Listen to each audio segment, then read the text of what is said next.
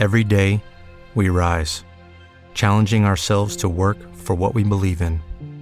At U.S. Border Patrol, protecting our borders is more than a job, it's a calling. Agents answer the call, working together to keep our country and communities safe. If you're ready for a new mission, join U.S. Border Patrol and go beyond. Learn more at cbp.gov/careers.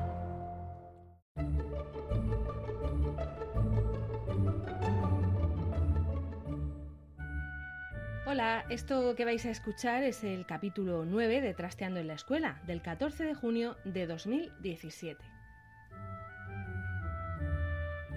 Bienvenidos a Trasteando en la Escuela. Yo soy Marta Ferrero y este es el podcast que acompaña al proyecto Trasteando en la Escuela. Hoy vamos a hablar con Chema Lázaro, un profesor de primaria, experto en neurodidáctica, que ganó el Premio Nacional de Educación en el año 2013. Hace unos años montó la empresa Niuco, que se dedica a asesorar a institutos y a colegios que quieren cambiar y convertirse en centros de verdad innovadores. Vamos a empezar preguntándole qué es una asesoría de educación, qué es Niuco, pero tiene muchas más cosas que contarnos, ya veréis.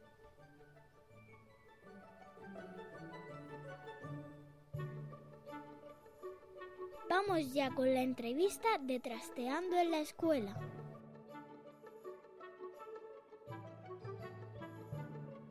¿Qué es exactamente Niuco? Vamos a empezar por ahí, si te parece. ¿Qué es una asesoría de, de innovación en educación? Pues Niuco es una, una empresa de amigos, porque empezó así, y lo que nos dedicamos es a acompañar a centros educativos que quieran eh, realizar un cambio a nivel, pues no solo metodológico, sino un poco estructural, de filosofía, de cambio de mentalidad hacia lo que nosotros consideramos que es una escuela más próxima a las necesidades de los alumnos del siglo XXI.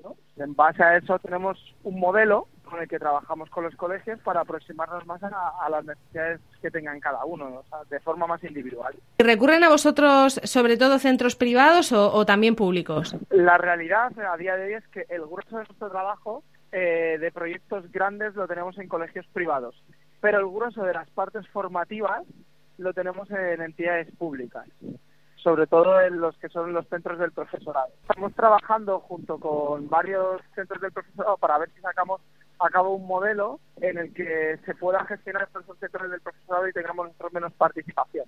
Y el año que viene empezamos en un, en un instituto público en Albacete. O sea que, bueno, el grueso podríamos decir que por un lado lo tenemos en la privada y por otro lado tenemos bastante trabajo de la pública. No solamente trabajáis en, en Madrid, sino que podéis acudir a cualquier otro sitio. Sí, trabajamos en, en toda España, vamos, este año, de hecho, nosotros tenemos tres centros aquí en Madrid y otro en Barcelona, con el que empecemos el año que viene, otro en Albacete. Y luego formaciones pues a lo largo de, de toda España, donde nos llaman Burgos, Valencia, Ponferrada, Vigo, donde, donde nos van llamando. Es raro que un profesor le dé por, por eh, no sé, por meterse a, a, empresario, ¿no? Por ser también emprendedor, o, o es más común de lo que pensamos. Yo creo que es más común de lo que pensamos y de todas formas yo creo que los profes somos de naturaleza emprendedora. Lo que pasa que a veces el modelo de crecimiento profesional es un poco limitado y si te apetece explorar otras vías es, es complicado. Entonces a mí es lo que me llevó un poco a, a, a tocar otros palos diferentes, a ver cómo podíamos explorar otras cosas. Luego, emprender socialmente mola mucho, es bastante divertido porque nosotros tenemos una parte de partida de esta que estimamos el 10% de las horas de trabajo de Niuco son afines sociales, que no las cobramos ni las tenemos remuneración alguna.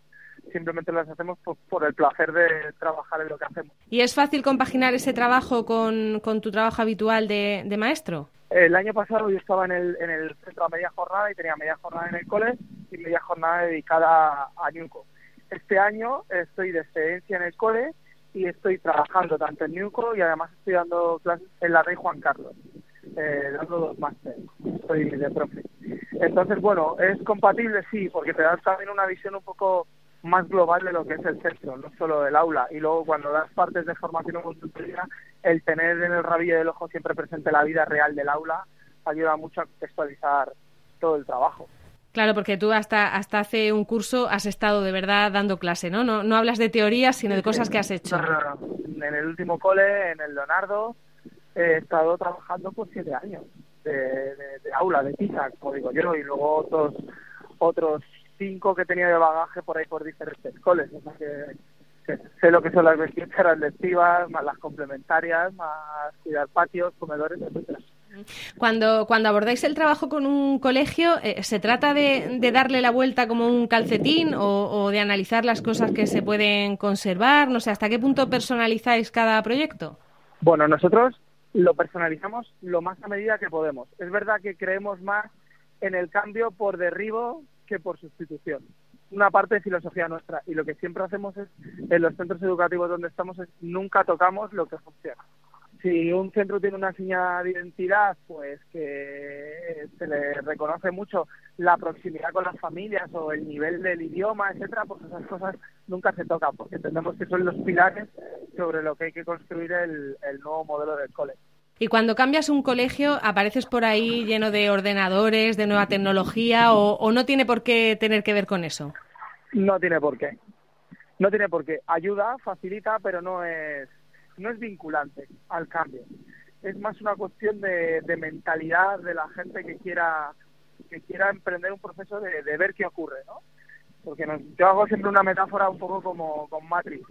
Has estado todos estos años dando clases con la pastilla azul, pero ¿qué pasará si te tomas la roja? Y es un poco pues a donde nos gusta llevar a la gente a ver qué pasa fuera de lo que estás haciendo, ¿no? Que ocurren cosas maravillosas. Y bueno, la tecnología la verdad es que nos ayuda, pero no, no es realmente vinculante, ¿eh? no nos preocupa. De hecho, mi proceso natural, eh, yo al principio entendía que hacer cosas en el aula estaba mucho más muy, era muy importante el uso de la tecnología. Monté un blog, en el cole promoví toda la parte del one-to-one con dispositivos móviles, pero el tiempo me ha, me ha, ido dando pistas de que no es lo más relevante, desde luego, la tecnología. Ayuda mucho y posibilita mucho, pero no es, no es lo más. Eh, ¿Por dónde empezarías entonces el, cambio? Quizá lo, más importante es primero cambiar la mentalidad del profesor.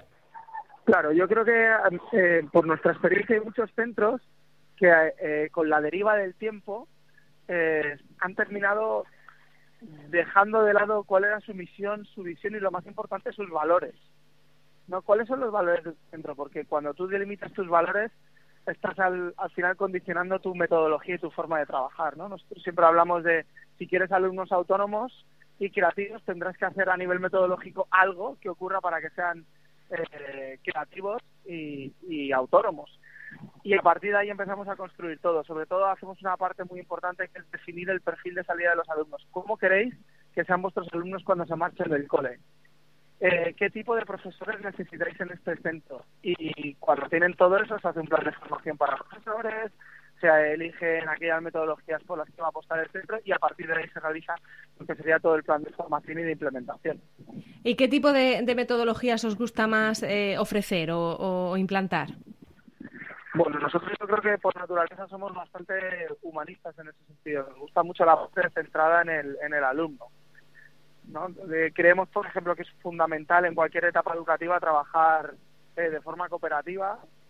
Nosotros tenemos muy claro que el cerebro es un órgano social y aprende muchísimo mejor cuando está trabajando con otros. Con lo cual esa es una metodología que nos ayuda y nos implementa un montón. Sabemos que en las primeras etapas del desarrollo el juego debe ser una parte estratégica sobre la que construir todo el aprendizaje. Eh, en infantil, por ejemplo, somos muy partidarios de escenarios naturales donde no se aprenden las partes de la planta, sino que se puedan tocar, se puedan oler, se puedan saber. Eh, y luego a partir de ahí empezando a construir sobre todo metodologías muy basadas en proyectos. La vida no está, eh, no está son compartimentos y entonces es muy importante que se relacionen en eso. Entendemos que el contenido es una excusa para aprender lo que realmente importa, en nuestro caso. Entonces, basándonos en esas cosas, realizar proyectos que tengan y generen un impacto en la vida diaria de los alumnos, porque de esa forma también sabemos que el aprendizaje es mucho más significativo. Eh, para todos aquellos profesores que están un poco, un poco solos en su centro, porque claro, para acudir a vosotros tiene que ser que el centro eh, acuda a vosotros, eh, un profesor de manera individual, ¿cómo puede hacer ese cambio en, en su aula? ¿Qué consejo le darías? Pues, de forma individual, pues yo creo que primero que conozcan muy bien a sus compañeros, que se tomen muchos cafés, que vayan a desayunar muchas veces juntos y que sobre todo compartan. Yo creo que compartir es la forma de cambiar. hay que compartir, compartir y compartir y abrir cada vez más las aulas a lo que pase, a quien quiera pasar ahí, que vea y que sienta todo lo que uno está haciendo. Estamos a punto de lanzar una campaña nueva, pero no se la puedo contar porque va a ser secreta. Bueno, vale, pues ya, no, ya hablaremos entonces. Vamos a ir invitando a una orden secreta que vamos a crear. Ajá. Bueno, pues eh, seguiremos hablando entonces otro día. Eh, quería que me comentaras un poco, porque no hemos hablado todavía en el podcast de lo que es la neurodidáctica. Eh, me gustaría que me, que me la definieras. ¿Cómo explicarías tú qué, qué es neurodidáctica? Neurodidáctica. Pues eh, para mí la neurodidáctica es conocer cuáles son los procesos por los que el cerebro aprende, qué mecanismos son los que se, encienden cuando el cerebro está aprendiendo y a partir de ahí construir una didáctica para que todas esas cosas ocurran. Es decir, si sabemos que cuando el aprendizaje está ligado con la vida diaria de los alumnos, está contextualizado, eh, se, activan regiones del cerebro emocional y eso hace que se, eh, se active de una forma muy significativa todo el trabajo del lóbulo frontal, pues qué estrategias podemos llevar a cabo para trabajar desde los intereses de los alumnos. Eso es un ejemplo. Entonces, a partir de ahí se construye lo que sería todo ese aprendizaje más significativo. La neuro es conocer cómo aprende el cerebro para generar los mejores escenarios posibles para que los alumnos aprendan de la forma más significativamente posible. ¿Y tenemos suficiente información sobre cómo funciona el cerebro o es una ciencia que todavía está empezando? Bueno, yo creo que hay pocos hallazgos, porque esa es la realidad, hay muy pocos, pero son bastante relevantes. Y como cualquier cosa científica y está en continua evolución, quizás lo que hoy se considera que es, quizás mañana sea que no. Pero bueno, así ha evolucionado el mundo, ¿no? Pero bueno, yo creo que es importante a la didáctica darle una parte científica, ¿no? De, de veracidad y de empezar a medir. No sé, ya hay estudios, John Hattie ha medido, creo que fueron 80 millones de alumnos sobre qué características eran las que más valoraban para un aprendizaje significativo. ¿no? Y una de las 10 primeras que aparecían era el, la retroalimentación que, que recibía por parte del profesor. Pues oye, si sabemos que eso funciona, pues eso hay que trabajarlo. O sea, hay poquito, pero yo creo que es eh, tremendamente relevante. ¿no? O, por ejemplo, la, la neurodidáctica, la neurociencia nos ha dicho eh, que el cerebro, por ejemplo, es plástico y esto tira por el suelo todo el concepto de la inteligencia con la que yo crié. ¿no? La inteligencia no es un concepto rígido, sino que es un, un concepto estático. Y eso, en mi opinión, por ejemplo, cambia toda la cultura de un colegio, porque lo importante ya no es tener capacidades, sino es querer. Cambia la mentalidad de los profes. Eh, también hay una cosa que, se destaca mucho y es la importancia de que lo que aprendas te emocione. Eh, yo no sé si eso es fácil que lo entiendan los profesores, imagino que habrá muchos que sí, pero me parece más difícil a veces que lo entiendan los padres, porque las familias da la sensación de que, de que es cuando no requiere esfuerzo, cuando estamos hablando de emoción y de divertirse y de jugar, eh, lo consideran menos importante. Sí, pero bueno, yo creo que eso es un valor social, ¿no? El, esfuerzo va asociado a una mentalidad de, de, nuestro país en algunas cosas, ¿no? Venimos de, un, de una cultura judio-cristiana y está como muy instaurado eso. Es decir, yo creo que porque los alumnos se emocionen no quiere decir que no vayan a desarrollar el esfuerzo y la perseverancia, que son fundamentales y estratégicas para el aprendizaje. Yo creo que eso es algo que hay que, que hay que tener muy presente. Es decir, esforzarse, claro que es necesario. Claro que es necesario, pero oye, mucho mejor esforzarte para conseguir aquellos objetivos que son mucho más significativos para tu vida. Y eso no significa que uno tenga que hacer cosas que no le gustan o no quieran, claro que las va a tener que hacer, pero el objetivo está eh, mucho más asociado a tus intereses de tu vida diaria. Y eso yo creo que es creo que esa es la clave la clave real la parte de, de emocionar a nuestro alumnado con los contenidos que están aprendiendo. No tiene ningún sentido que los aprendizajes sean descontextualizados. Problemas de matemáticas en los que los alumnos tienen 250 canicas si es que no pueden jugar con 250 canicas, ¿no? Y eso y eso les genera unas disonancias que no pueden comprender entonces para qué están haciendo las cosas. Y una labor muy importante de la educación es contestar los para qué. Y en una, en una de esas reformas que hacéis de colegios, ¿también se le da formación a, a los padres? ¿Se, ¿Se, habla con ellos? Por supuesto. Se, a las familias están implicadas en todo el proceso educativo del centro. De hecho, la familia, tanto la familia como el alumnado, como los profesionales son fundamentales en el desarrollo de la de cualquier proyecto. De hecho, en uno de los centros, por ejemplo, de que estamos trabajando aquí en Madrid, estamos trabajando que los alumnos proyecten cuál sería su cole ideal. A las familias también se las deja participar. Hemos hecho ya, creo que son tres jornadas y llevamos trabajando desde diciembre. Tres jornadas que han estado las familias participando, construyendo. Las hemos dado también formación sobre eh, todo lo que están recibiendo los profesores, da a ellos a ellos y además son los propios profesores los que dan esa formación a las familias para generar ese vínculo. O sea que sí, sin duda, la familia es una parte importantísima. Eh, y ya por último, eh, ¿cuánto tardáis en reformar un, colegio? ¿Un curso, unos meses o, luego hacéis un seguimiento también? depende, depende, ahí depende. como esa medida, pues depende. Eh, pero vamos, mínimo, mínimo, mínimo, yo creo que dos, tres años se van seguros de, trabajo, porque en realidad no es un cambio metodológico, es un cambio de mentalidad, si me apuras, hasta un cambio cultural. Y eso requiere de mucho, de mucho tiempo. Al inicio hay mucha ilusión, luego hay un pico que los profesionales caen y empiezan a sentirse confusos, empiezan a como no verlo, luego vuelve a retro repunte y poco a poco eso se va se va trabajando.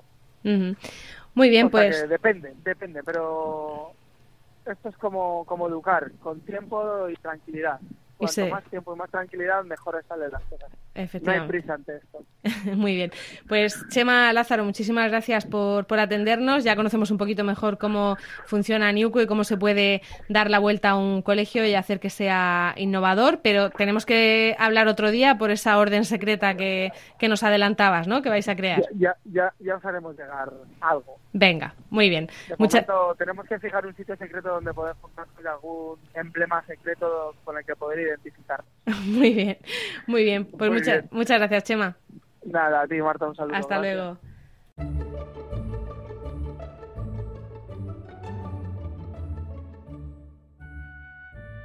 Hemos contado en el programa de hoy con Chema Lázaro, experto en neurodidáctica, y como siempre me han ayudado con la producción Laura Bermúdez y el equipo de Trasteando, Eva Bailén, Belén Cristiano, María Pérez, Jacinto Molero, Iria Rodríguez, Gema Pérez, Ainara Muruzábal, Domingo Socorro y Noemí López. Y con esto hemos llegado al final del noveno episodio de Trasteando en la Escuela. Gracias por el tiempo que habéis dedicado a escucharnos. Esperamos que os haya resultado entretenido y que nos ayudéis a trastear y a compartir estas ideas. Esto es todo. Volvemos en 15 días en Trasteando en la Escuela.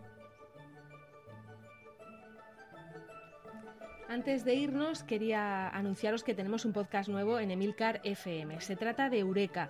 Va a ser un programa quincenal presentado por Fran Molina en el que hablaremos sobre innovación y nuevos productos, tratando de mostrar algunos aspectos interesantes y curiosos sobre esos productos. Ya podéis encontrar en iTunes y en el resto de aplicaciones el primer episodio dedicado al autogiro de Juan de la Cierva.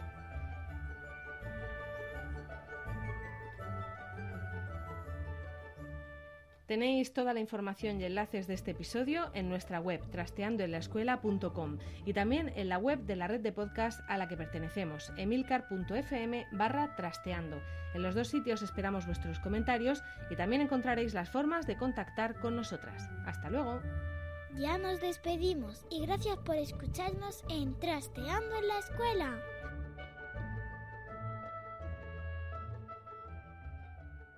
Lucky Land Casino asking people what's the weirdest place you've gotten lucky? Lucky? In line at the deli, I guess? Aha, in my dentist's office. More than once, actually. Do I have to say? Yes, you do. In the car before my kids' PTA meeting. Really? Yes. Excuse me, what's the weirdest place you've gotten lucky? I never win and tell. Well, there you have it. You can get lucky anywhere playing at LuckyLandSlots.com. Play for free right now. Are you feeling lucky? No purchase necessary. Void where prohibited by law. 18 plus. Terms and conditions apply. See website for details.